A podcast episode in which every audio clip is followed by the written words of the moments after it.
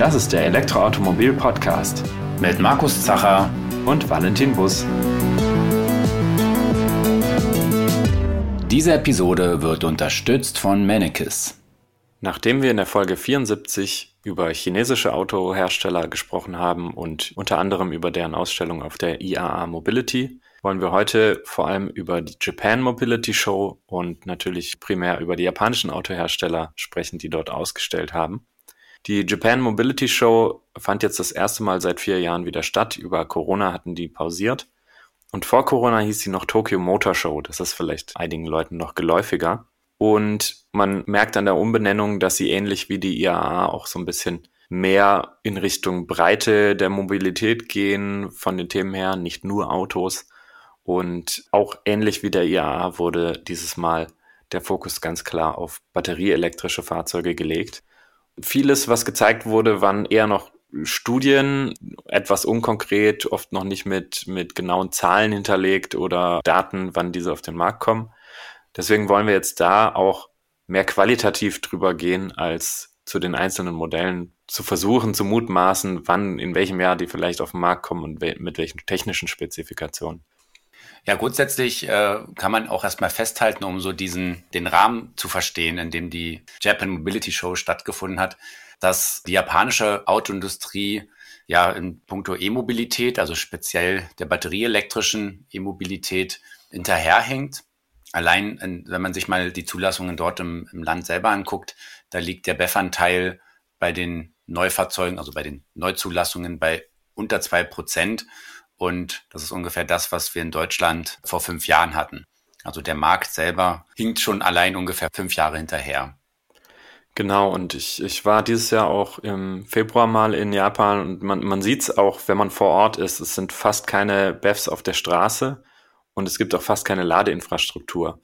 Also es ist wirklich ähnlich wie in Deutschland so 2018, 2019, wo es gerade anfing irgendwie, dass dann mal ein paar Schnellladeparks von Ionity gebaut wurden und so. Aus meiner Sicht ist es eine ganz gute Parallele, auch gleichzeitig mit der Hoffnung natürlich verbunden oder mit der Aussicht, dass auch in Japan sich das in den nächsten Jahren sehr schnell ändern kann. Denn das sieht man auch so ein bisschen, wenn man zum Beispiel Deutschland und Norwegen vergleicht oder andere Länder. Eigentlich geht der Hochlauf dann immer relativ schnell, aber es dauert halt unterschiedlich lange, bis mal erstmal dieser kritische Punkt erreicht wird, wo wirklich ja, so dieser Durchbruch stattfindet, dass sowohl Infrastruktur als auch Fahrzeugangebot dann eben da sind. Klar, jetzt ist das Fahrzeugangebot schon da, teilweise dann eben nicht von den japanischen Herstellern. Wobei wir hier auch kein Bashing betreiben wollen. Man muss ganz klar sagen, ähm, japanische Hersteller waren auch unter den ersten, die vollelektrische Autos angeboten haben, nicht nur Hybride. Also der Nissan Leaf, erste Generation, oder dieser Mitsubishi iMIF.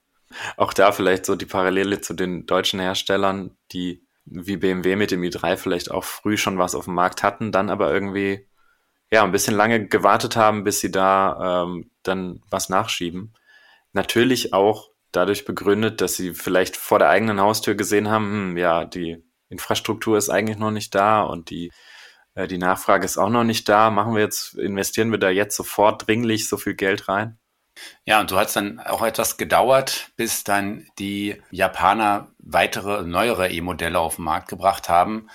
Das Angebot ist ja bei den einzelnen Marken sehr gering. Meist gibt es nur ein Fahrzeug, die dann teilweise auch einen sehr starken Fokus auf den reinen Pendelverkehr haben. Also man denkt an den Mazda MX30 oder den Honda E, die für ein vollwertiges Erstfahrzeug viel zu geringe Reichweiten und Ladeleistungen aufweisen.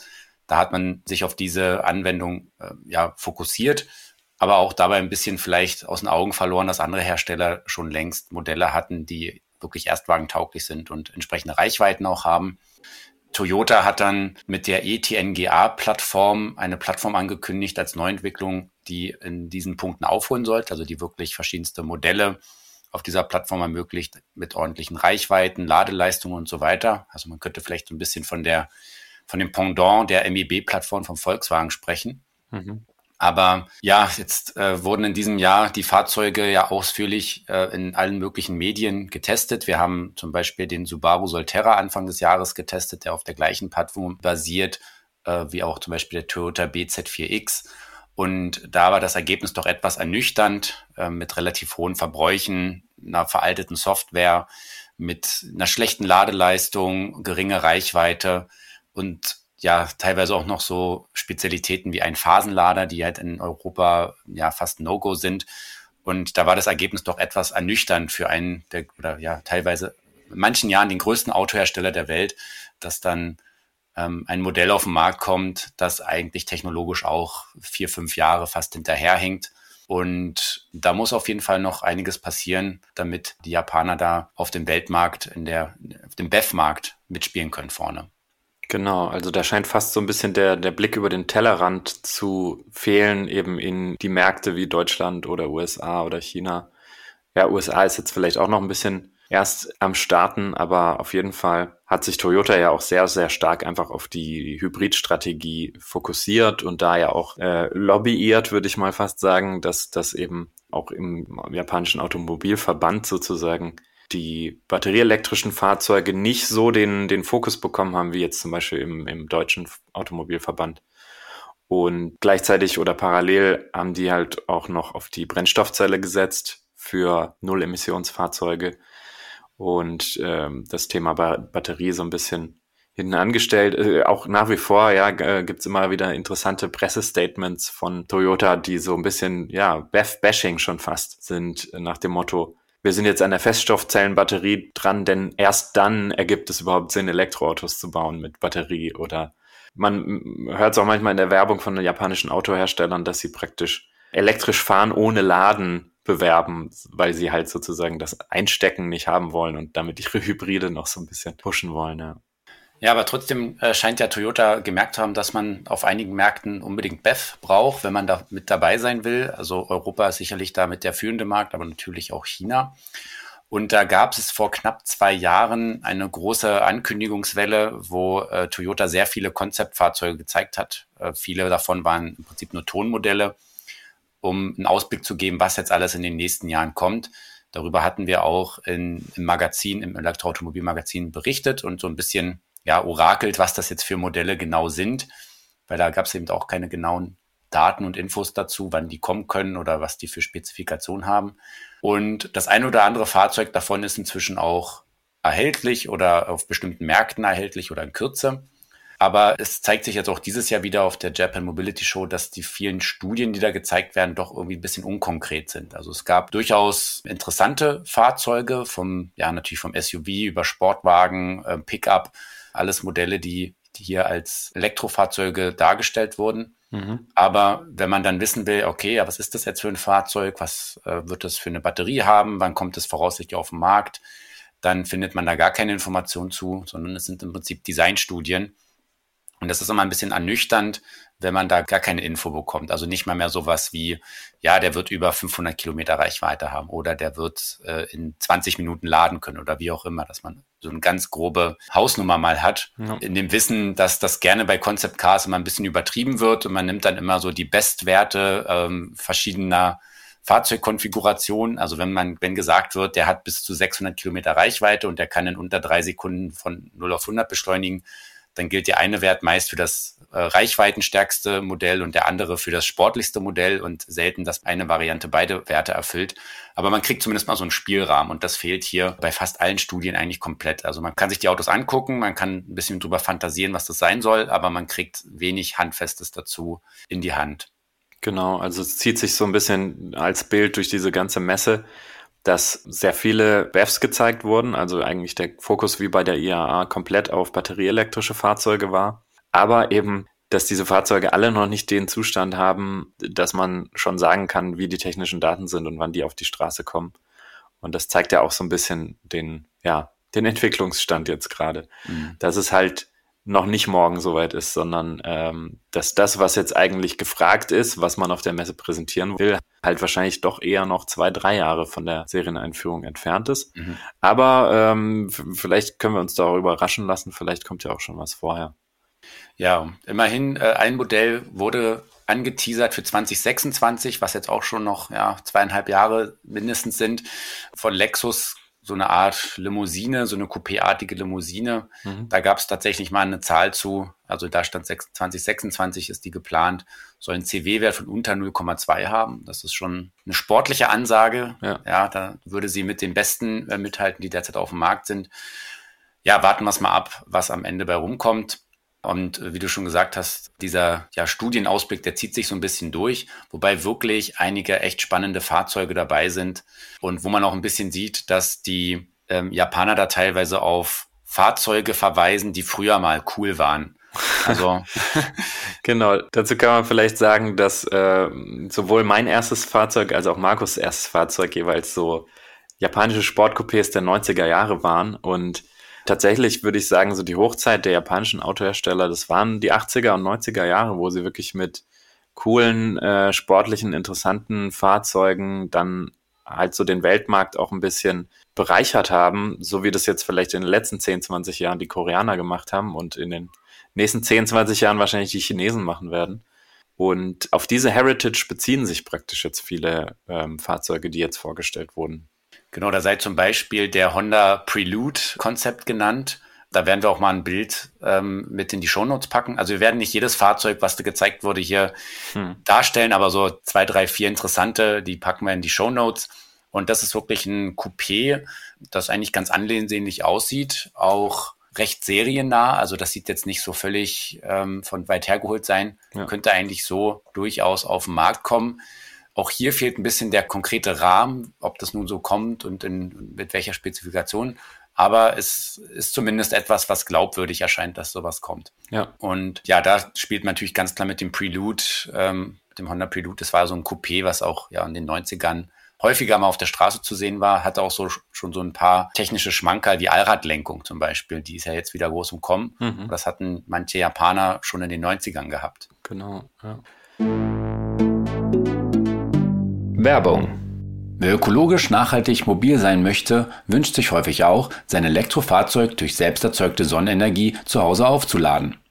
Durch die intelligente Steuerung moderner Solaranlagen wird es mit der Mennekes Wallbox Amtron Charge Control möglich, Energie kostengünstig zur Verfügung zu stellen oder den Eigenverbrauch selbst erzeugter Energie zu maximieren. Die nach KfW 442 förderungsfähige Amtron Charge Control bietet genau die Ladelösung, die in Kombination mit deiner Solaranlage zu deiner individuellen Lebenssituation passt. Ja, allgemein hat Honda mehrere interessante äh, Fahrzeuge dahingestellt. Also neben dem Preload gab es auch das Sustainer C-Konzept. Ich finde, der sah so ein bisschen aus wie ein Honda E in etwas kleiner. Mhm. Aber da war der Fokus halt besonders nachhaltige oder recycelbare Materialien einzusetzen. Das wäre auf jeden Fall auch spannend, so als, ja, wenn man den Nachhaltigkeitsgedanken weiterdenkt von einem Elektrofahrzeug, ähm, wenn das tatsächlich auch auf den Markt kommt. Aber auch da leider keine Ansage, ob und wann. Ja. Genau. Und ja, Honda muss man sagen, die waren hier schon sehr äh, umfangreich vertreten auf der Messe, hatten das Thema Mobility sehr umfangreich bedient und halt nicht nur Autos gezeigt, sondern zum Beispiel auch Kleinstfahrzeuge, Leichtfahrzeuge, wie zum Beispiel den Honda CI MEV. Mhm. Und das ist so ein, ja, ich würde sagen, bei uns wäre das so ein Leichtfahrzeug für kurze Distanzen und gerade mit dem Fokus für Menschen, die in der Mobilität sonst eingeschränkt sind und die vielleicht auch nur schwer in öffentliche Verkehrsmittel reinkommen oder den, den der Zugang zu öffentlichen Verkehrsmitteln vielleicht auch verwehrt ist, weil die Distanzen zur nächsten Haltestelle zu groß sind oder ähnlichem. Und da muss man vielleicht auch verstehen, warum solche Konzepte in Japan auch sehr beliebt sind, weil Japan eine sehr stark alternde Bevölkerung hat. Ich glaube, mhm. das ist mhm. mit so die älteste weltweit. Mhm. Und das heißt, die haben halt, ja, sie haben halt eine hohe Schicht an Menschen, die etwas älter sind, wahrscheinlich nicht mehr ganz so mobil wie früher. Und deswegen ist da durchaus auch ein, ein großer Markt vorhanden, für solche Fahrzeuge.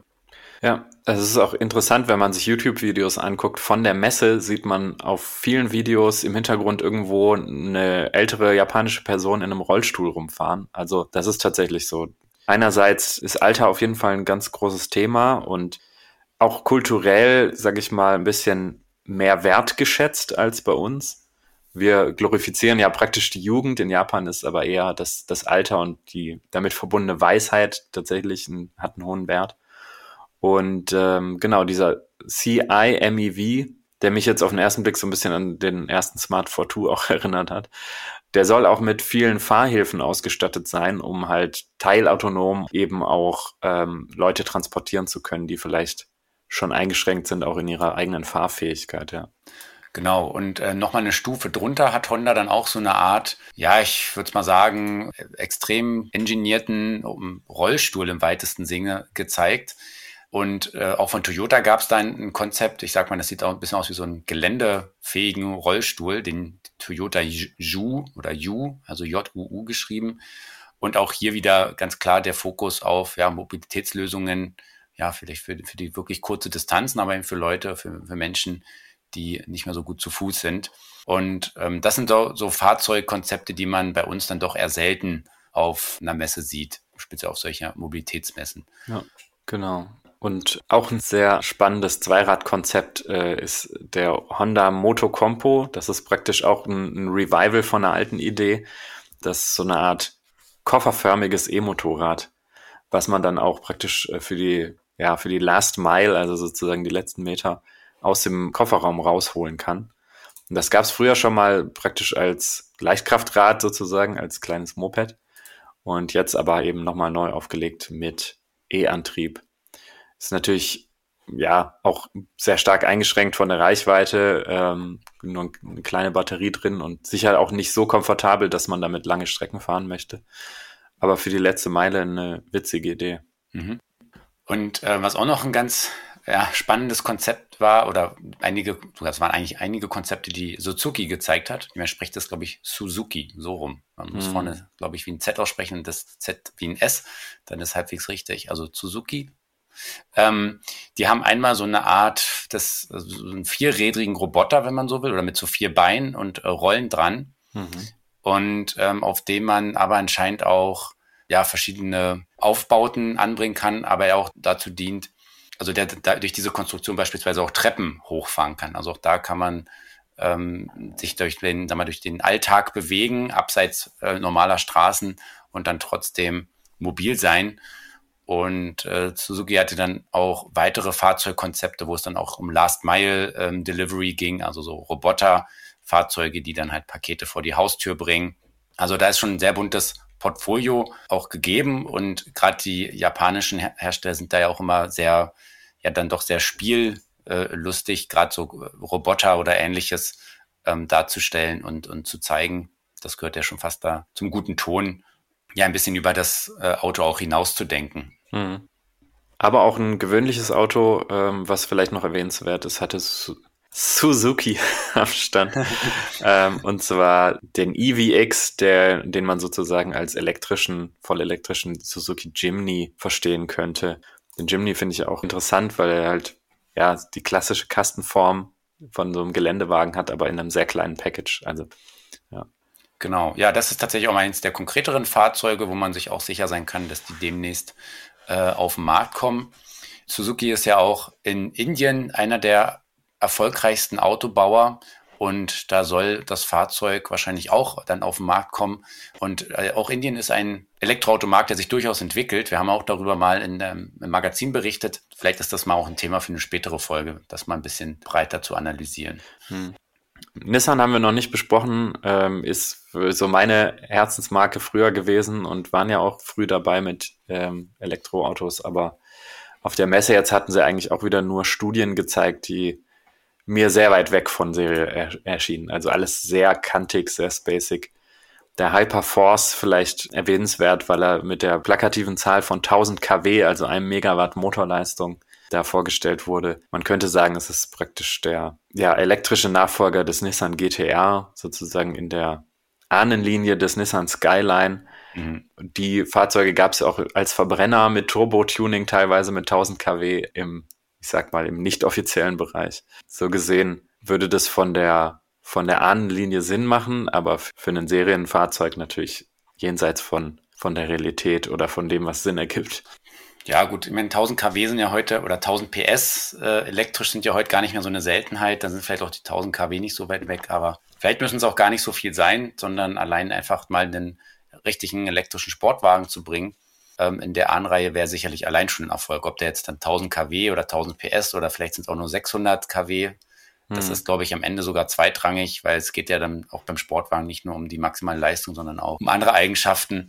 Aber ja, da können wir jetzt auch nur drüber philosophieren oder Rätsel raten, ähm, ob das Fahrzeug kommt oder wie gut es sein wird.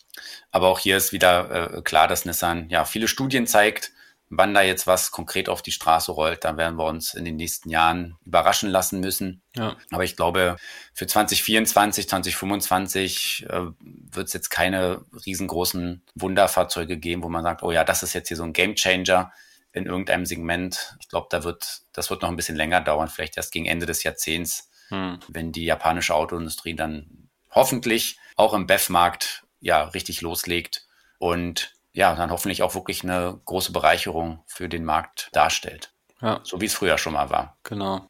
Ja, also das ist so ein bisschen jetzt mal so ein Abriss über das, was wir, was man aus Japan jetzt erwarten darf. Also es bleibt im Großen und Ganzen leider etwas unkonkret. Ähm, es werden zwar schöne Studien gezeigt, teilweise auch sehr übertriebene Studien, die eben noch auf sich warten lassen, wann da jetzt was auf die Straße rollt.